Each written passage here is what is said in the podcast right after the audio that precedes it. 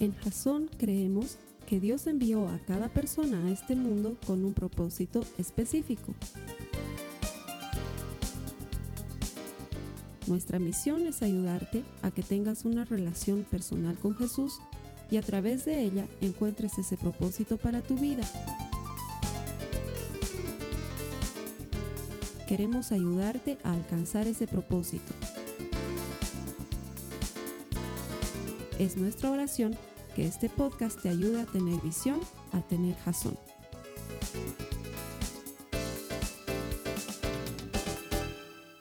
Jazonautas, bienvenidos a otra semana de Corazón en Mantenimiento. La semana pasada aprendíamos que es muy difícil comenzar el año con todas las ganas y permanecer con las ganas, que es muy difícil comenzar con propósitos y permanecer con propósitos si primero no renovamos nuestro corazón. No olvidemos que habíamos visto cómo Jesús nos dice en el Evangelio que no se puede, o no se debe, mejor dicho, echar vino nuevo en cueros viejos, en odres viejas, según la, traducción de Biblia que utilices. Estos, estos odres, estos cueros, eh, los debes conocer. En España todavía son muy, muy comunes.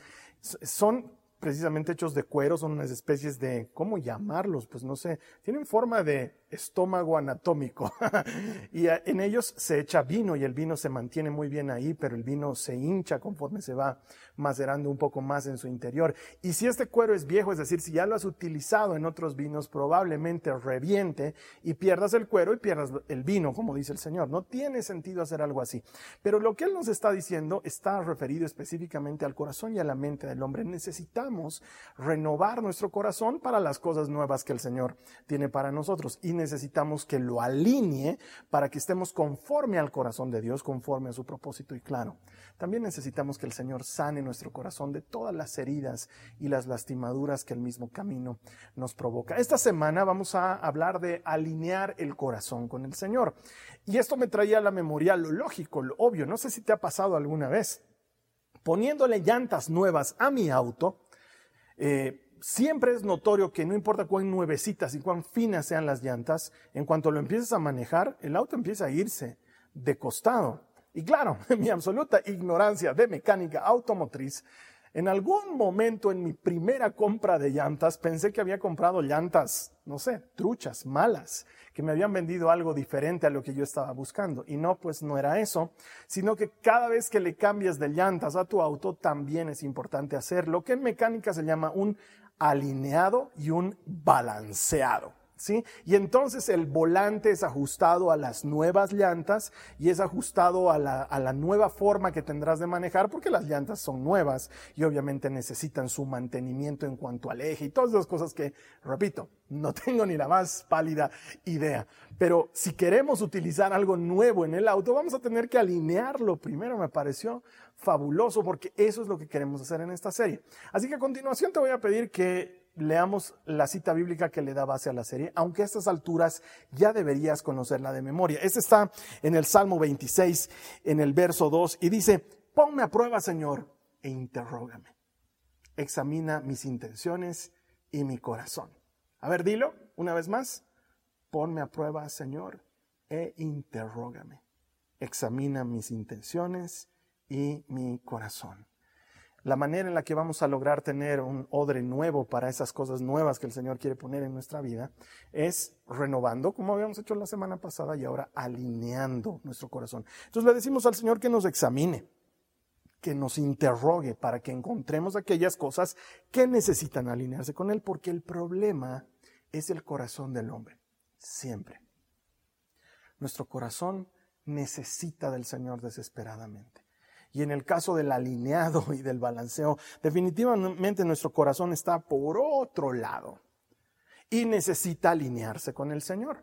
Y esto me, me, me, habla de algo que probablemente no te guste que te haga recuerdo. No sé aquí cuántos eran buenos en física en el colegio. Me gustaría que ahorita me ayuden levantando la mano aquí en la sala de chat, ya sea que estés en YouTube, en Facebook, en la plataforma donde sea, para que haya interacción entre nosotros. No me dejes predicando solito, que la verdad es bien incómodo. Levanten la mano los que les gustaba física en el colegio.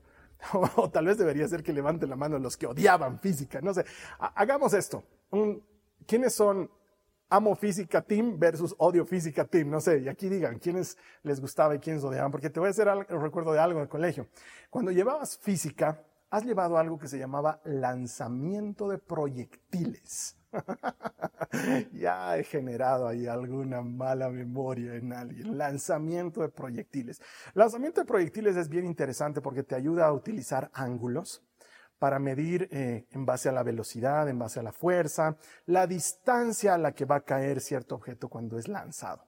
Y no sé si recuerdas que una mínima variación en la inclinación iba a producir una desastrosa diferencia en el tiempo y con el espacio en relación a cómo iba a caer y cómo iba a ser lanzado ese objeto. Es decir, si nosotros lo lanzábamos hacia aquí, eso iba a caer en cierto lugar, pero si lo movíamos un poquito más hacia arriba, una pequeña variación iba a generar una tremenda desviación en el tiempo con el espacio no va a ser lo mismo, una pequeña, ligerísima variación. Y quizás eso es lo que te mantiene alejado o alejada del propósito del Señor, que has empezado a desviar un poquito tu corazón de su corazón y con el tiempo y en el espacio, eso se ha vuelto una cosa enorme. Entonces la palabra del Señor nos dice en Proverbios 4, en el verso 25 hasta el verso 27, si me ayudas a leer, dice, miren tus ojos hacia adelante y que tu mirada se fije en lo que está frente a ti. Fíjate en el sendero de tus pies y todos tus caminos serán establecidos. No te desvíes ni a la derecha ni a la izquierda. Aparta tu pie del mal. Y es que generalmente, y esto no es de manera voluntaria, es casi desapercibido, esa pequeña variación, esa pequeña desviación se va dando casi de manera desapercibida y ponemos nuestros ojos lejos de Cristo, porque esta, este mensaje nos está diciendo, pon tus ojos adelante, como, como luego Hebreos nos diría, puestos nuestros ojos en Cristo, el autor y consumador de la fe. Cuando quitamos nuestros ojos de, de quien está delante de nosotros, es decir, de Cristo, y los movemos nada más tantito, ¿sí? En el tiempo y con el espacio eso se va a desviar mucho y a veces desviamos nuestra mirada de Cristo y la ponemos en una persona. O a veces desviamos nuestra mirada de Cristo y la ponemos en nuestros problemas. O a veces desviamos nuestra mirada de Cristo y la ponemos en las circunstancias. Y conforme va pasando el tiempo, luego te has distanciado demasiado de Cristo. Por eso la Biblia nos está diciendo que no te desvíes ni a izquierda ni a derecha, que te mantengas firme en el Señor, que te mantengas con los pasos bien correctos hacia donde Él está caminando, porque una pequeña distracción te va a llevar muy lejos. Como en este clásico de Pixar, que por cierto hay una jasonauta muy querida por mí que se llama MJ y que no ha visto este clásico de Pixar que se llama Cars, la invito a ver este clásico de Pixar. Nos cuentan la historia de este famoso auto de carreras conocido como el Rayo McQueen. No sé si has visto esa película. Nos cuenta que está yendo a participar de la competencia más importante de su temporada porque resulta ser que él es el novato que tiene la oportunidad de salir campeón en su primera temporada. Y mientras está viajando de un estado a otro donde van a ocurrir las carreras, él se duerme para descansar y estar con todas las energías puestas, obligándolo a su camionero a viajar de noche. Bueno, pues el camionero se duerme, Rayo McQueen también está durmiendo, y en una de esas cosas que pasan en el camino propias de los dibujos animados, el Rayo McQueen termina cayendo del tráiler, de la carrocería del camión y perdiéndose en la carretera. Y cuando despierta y abre los ojos, ya no está Mac, su camionero, y ya no lo puede encontrar, le parece que lo ve allá adelante y lo empieza a perseguir, pero no lo encuentra y termina en Colorado Springs, el lugar que va a dar origen al cambio de corazón del Rayo McQueen. Bien interesante esa historia. Quizás algún día deberíamos hacer algo así como at the movies, como lo que hacen nuestros hermanos de Life Church para utilizar alguna película y encontrarle el mensaje de la palabra de Dios a eso. Pero bueno, a lo que me voy es que aquí eh, el Rayo McQueen, porque estaba dormido, se desvió un poquito en la mirada de su camionero y listo, lo perdió. Porque la inclinación más pequeña lleva a perderte y necesitamos volvernos a alinear con el Señor. Entonces vamos a necesitar que Él nos haga preguntas, como dice la cita base de la serie. Señor, interrógame, examina mis intenciones y mi corazón. Hazme preguntas. Yo creo que la primera pregunta para que te alinees con el corazón del Señor, lo primero que Él preguntaría es, ¿conoces mis planes? ¿Conoces mis planes? Y es que la mayor parte de las personas conocen sus propios planes, si es que los conocen, porque muchos están más perdidos que Adán en el Día de la Madre. La mayor parte de las personas conocen sus planes, pero de ahí a que conozcan los planes del Señor puede haber una gran diferencia. Y quizás alguien aquí me cite la la palabra que está en Jeremías y me diga, yo sé los planes que tengo para ti. Entonces, claro que sé, Carlos Alberto, porque la palabra del Señor dice, yo sé los planes que tengo para ti, para darte un futuro, planes de bien y no de mal, para darte un futuro y una esperanza. Y amo esa cita bíblica, pero la cita bíblica dice, yo sé los planes que tengo para ti, dice el Señor. Es decir, el Señor sabe los planes que tiene para ti. ¿Tú lo sabes? Porque creo que hay una distancia bien grande entre que el Señor sepa los planes que tiene para ti versus que tú o yo sepamos los planes que Él tiene para nosotros. Y tengo que decirte que para conocer los planes del Señor, tienes que abandonar tus propios planes en sus manos. Tal vez eso no te la veías venir. Te la voy a repetir para que la hagas propia, entre dentro tuyo y la absorbas y la utilices. Para conocer los planes del Señor, lo que tienes que hacer es dejar tus planes, renunciar a tus planes, depositar tus planes en sus manos. Entonces vas a conocer sus planes. Mira lo que dice la palabra del Señor en Proverbios, en el capítulo 16, vamos a leer los versos 1, 3 y 4. Dice, podemos hacer nuestros propios planes, pero la respuesta correcta viene del Señor. Pon todo lo que hagas en manos del Señor y tus planes tendrán éxito. ¿Me entiendes de lo que estoy hablando? El Señor ha hecho todo para sus propios propósitos. Él tiene un plan, Él tiene un propio propósito, incluso al perverso para el día de la calamidad. ¿Sabes qué? En 31 años que tengo, porque este año voy a celebrar, ¡wow! 31 años de conocer a Jesucristo.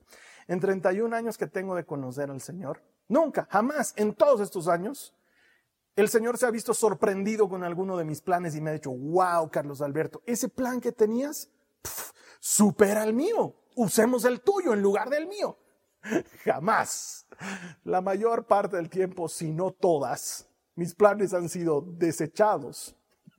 En algunos casos mejorados, pero la mayor parte del tiempo desechados. El plan del Señor supera en mucho nuestros planes, como dice el libro del profeta Isaías. Aventajan sus planes a los nuestros, como el cielo aventaja la tierra. Y entonces el Señor nos está diciendo en su palabra que lo que deberíamos hacer es poner nuestros planes en sus manos y confiar en Él para que Él haga su propósito, porque aunque hagamos nuestros planes, Él tiene la respuesta correcta y esa es la parte que no queremos hacer.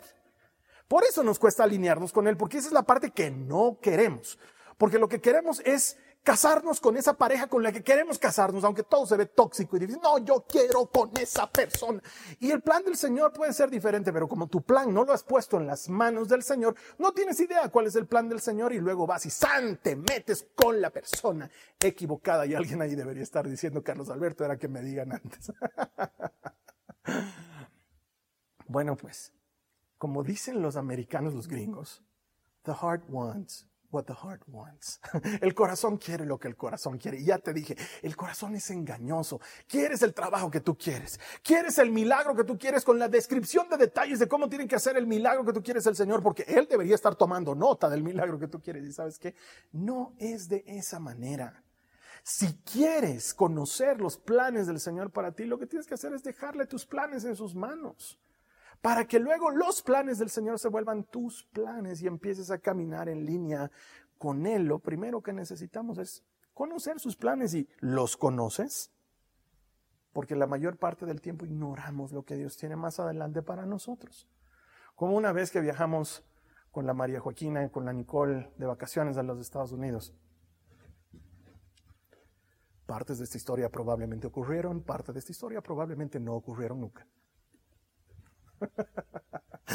Nos fuimos de vacaciones a los Estados Unidos. Es que después me pueden colgar si cuento algunas intimidades ahí, pero nos fuimos de vacaciones. Ellas eran chiquititas, la María Joaquín era bien chiquitita.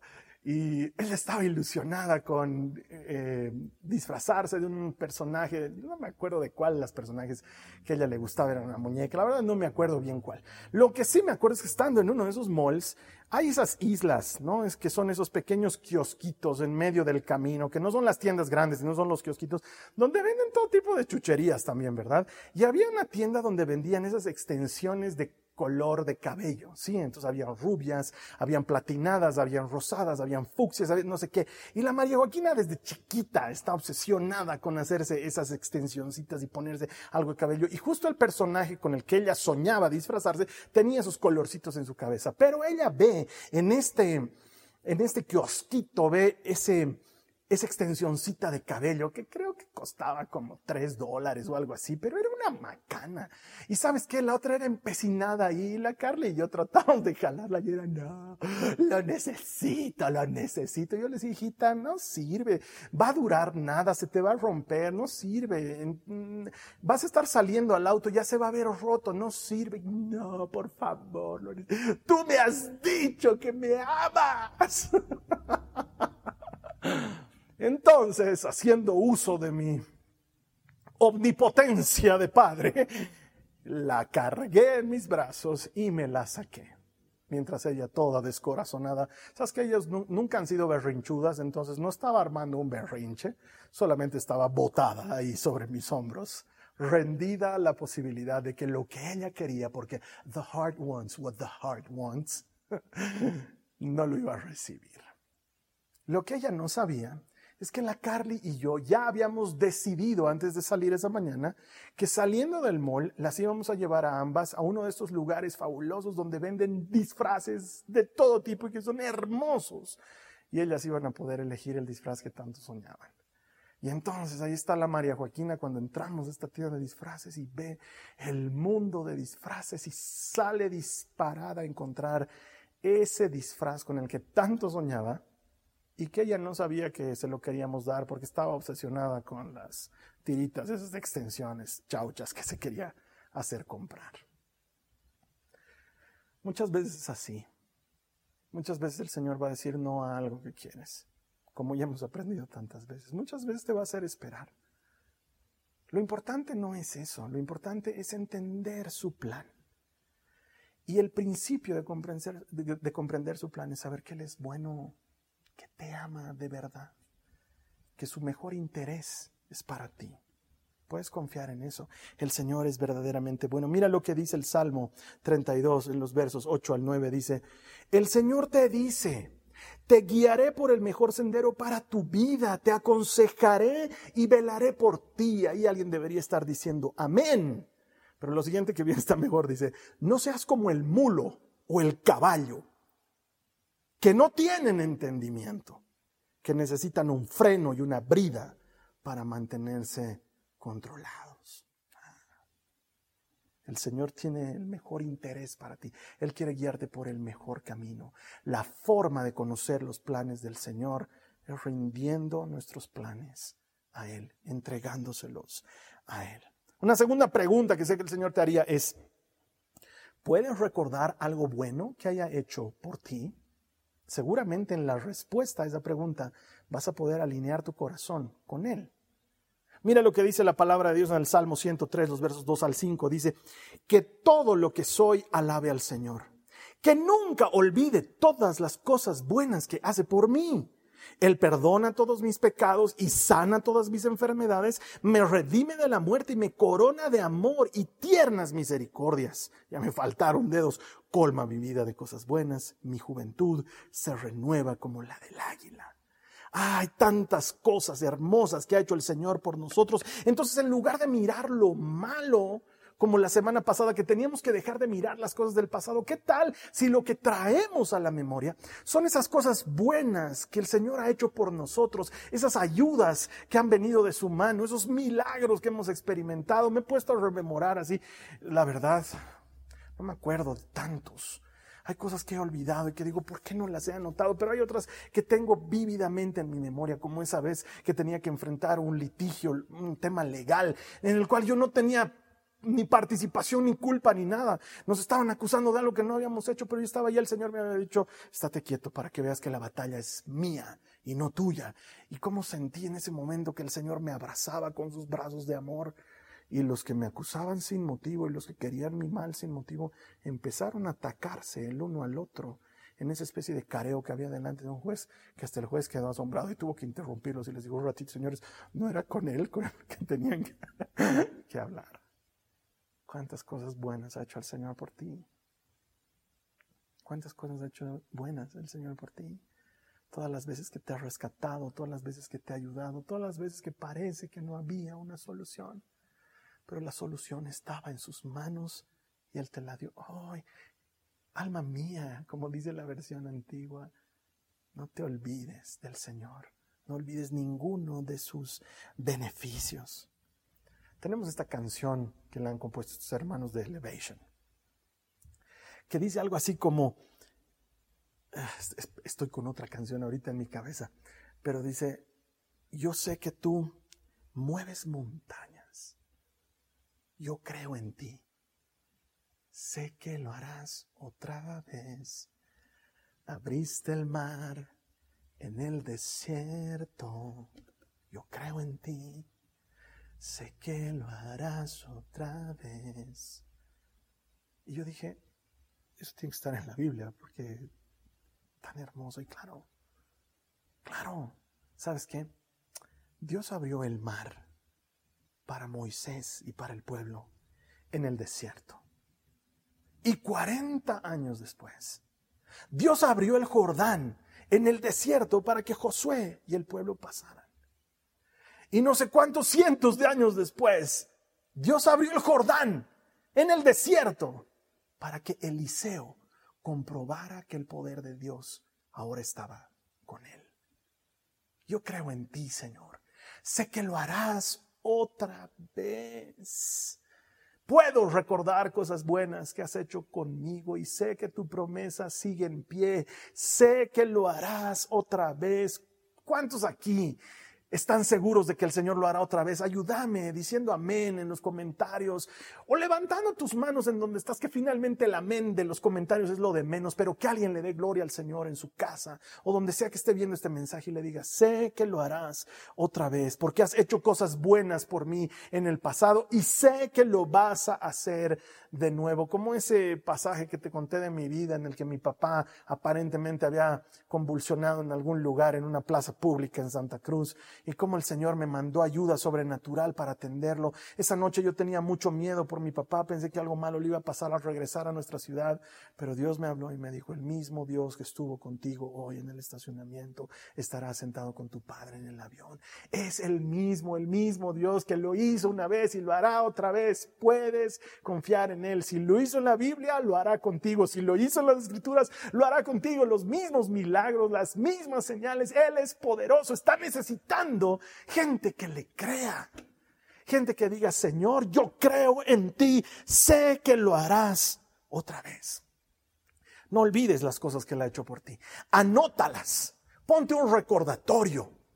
Ponlos en el dintel de tu puerta, las cosas que ha hecho por ti para que no te las olvides. Ponlos en un post-it en tu computadora, anotalas. Y esto me lleva a lo que habíamos hablado la semana pasada.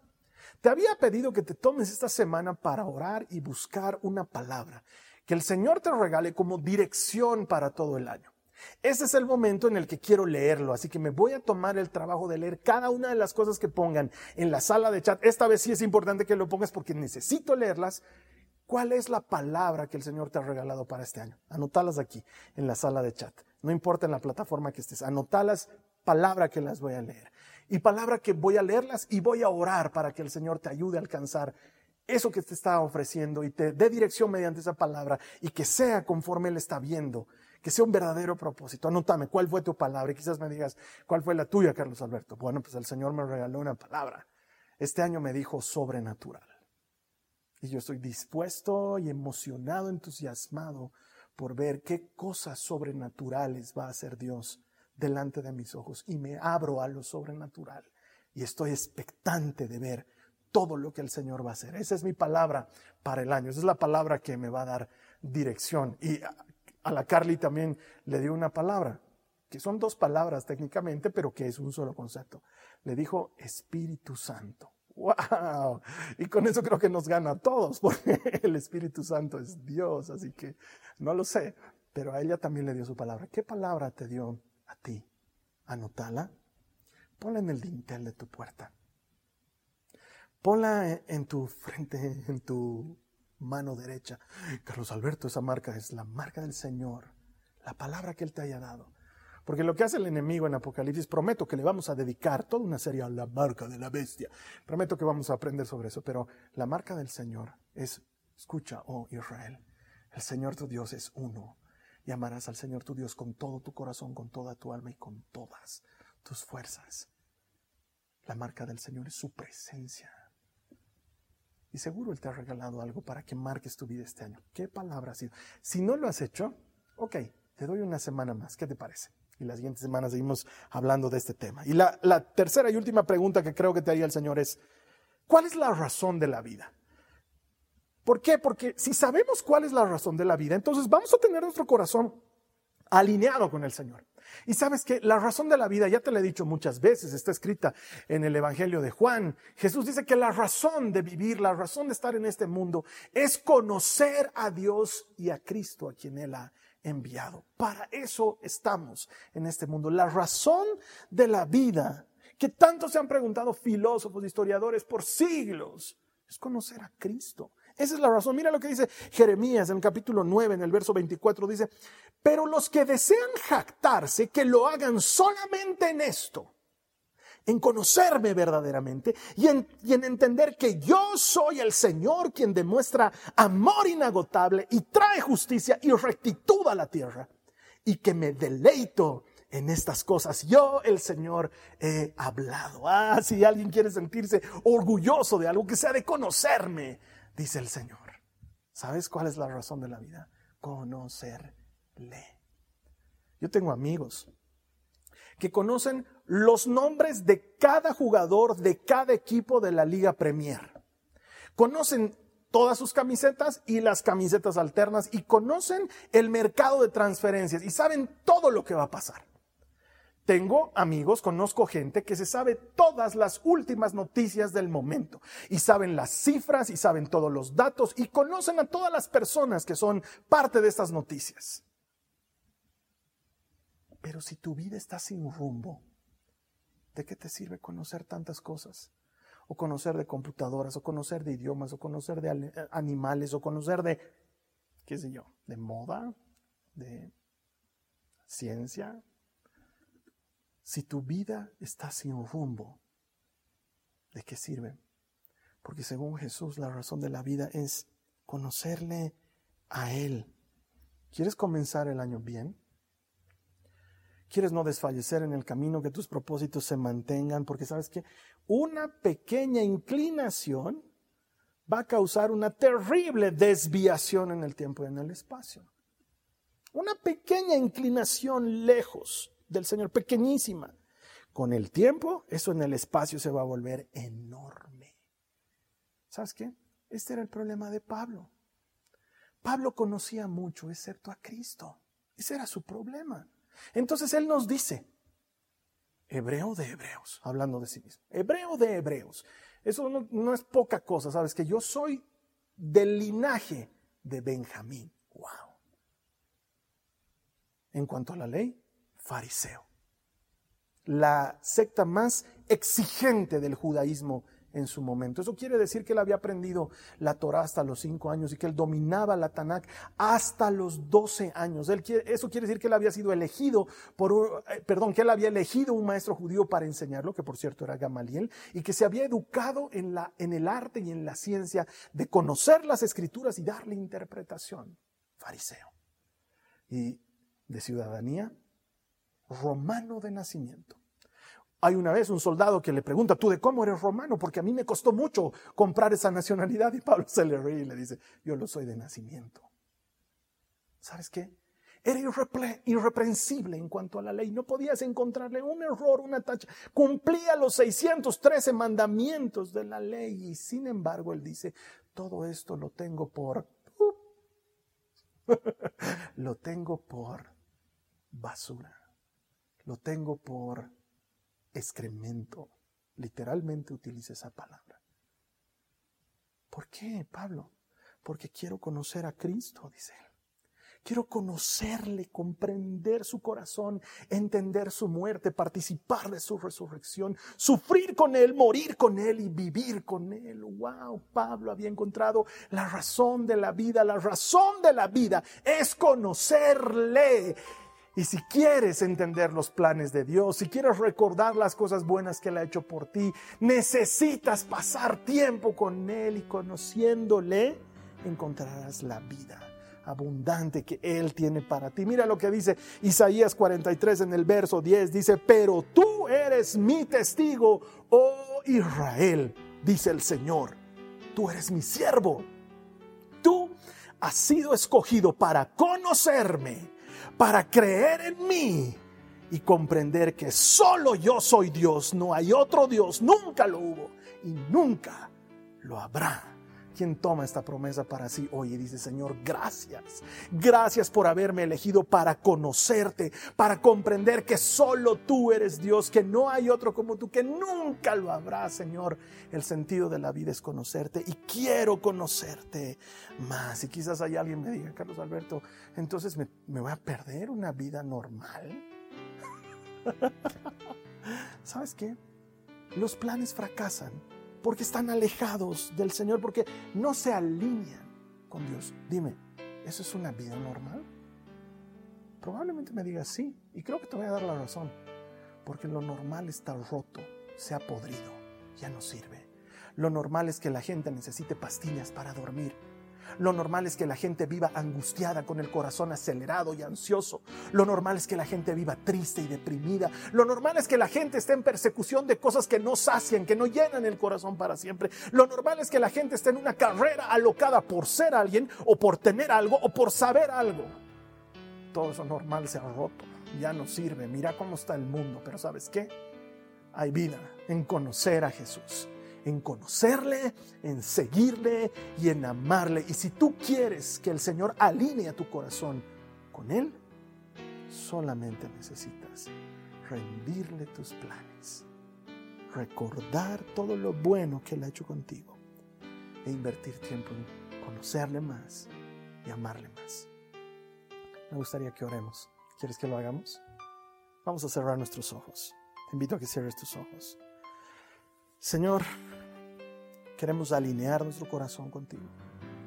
Esto significa, Señor, renunciar a aquellas cosas que pensamos que son buenas, porque con frecuencia lo bueno es enemigo de lo mejor y tú tienes algo mejor para los que creemos y confiamos en ti. Queremos, Señor, confiar más en ti, conocerte más y amarte más. Por eso, y aquí dile al Señor conmigo, dile con autoridad y con, con corazón sincero, Señor, renuncio a mis planes, los dejo en tus manos y abrazo los planes que tú tienes para mí. Sé que son mejores, sé que son mejores. Ayúdame a conocer tu plan, a entender tu plan, para caminar en tu palabra y andar en tus caminos todos los días de mi vida. Es este mi anhelo, es este mi deseo. Señor, confío en que tú estás alineando mi corazón Y si hay alguien que aquí nunca ha escuchado hablar de Jesús, me gustaría darte la oportunidad de recibir a Cristo como tu Salvador. Lo único que tienes que hacer es decirle, Señor, te pido perdón por mis pecados, confieso que eres mi Señor y mi Salvador y creo en ti. Si crees en tu corazón que el Señor es Dios, lo único que necesitas es confesarlo. ¿Quieres hacerlo? Yo te ayudo, es bien fácil. Repetí conmigo. Señor Jesús, te pido perdón por todos mis pecados creo que has resucitado entre los muertos. Te confieso como mi Señor, mi Dios y mi Salvador. Dame el Espíritu Santo que prometiste. Amén. Si tú has hecho esta oración en este mismo instante, hay un festejo enorme en el reino. Porque la palabra de Dios que dice que hay fiesta cada vez que un pecador vuelve a Cristo. Bienvenido a la familia del Señor. La siguiente semana vamos a terminar esta serie que se llama Corazón en Mantenimiento, diciéndole al Señor, sana mi corazón. Y vamos a dejar que Él pase su mano de amor y de misericordia por esos lugares lastimados y heridos para que el Señor te dé un corazón nuevo, ya no un corazón de piedra, sino un corazón de carne. En tanto, me ayudas a compartir este mensaje. Hay alguien que está necesitando esperanza en una época tan desesperanzadora como la que estamos viviendo. Es gratis, es fácil, solamente tienes que compartir el enlace. Va a llegar hasta, quién sabe, un celular, una computadora, una tablet, no lo sé. Esa persona va a ver el mensaje y va a encontrar a Dios, no a mí, no a ti, no a Jasón. Va a encontrar a Cristo. Y todo el que encuentra a Dios encuentra vida. ¿Me ayudas? Mientras tanto, yo te voy a estar esperando para la siguiente semana. Esta ha sido una producción de Jason Cristianos con Propósito. Para mayor información sobre nuestra iglesia o sobre el propósito de Dios para tu vida, visita nuestro sitio web www.jason.info. Allí encontrarás muchos recursos para animarte en tu relación con Dios, enseñanzas, nuestro blog, prédicas y mucho más. Te lo deletreamos www.jazon.info. También puedes visitarnos en nuestro sitio en Facebook www.facebook.com barra Que Dios te bendiga abundantemente. Muchas gracias.